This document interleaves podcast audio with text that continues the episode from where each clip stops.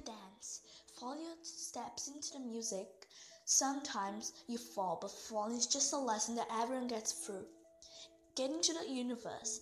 If you get lost, find yourself. Find your balance. The colors of the rainbow, the red represents your heart, your heartbeat. Follow your heartbeat one by one and it will take you to the right direction. Have you ever thought of giving up? Well, I did. I lay down on the floor when I didn't know what to do. The only thing I saw was a rose. I could see its brightness blinding my eyes, and that's when I felt my heart beat like it never did.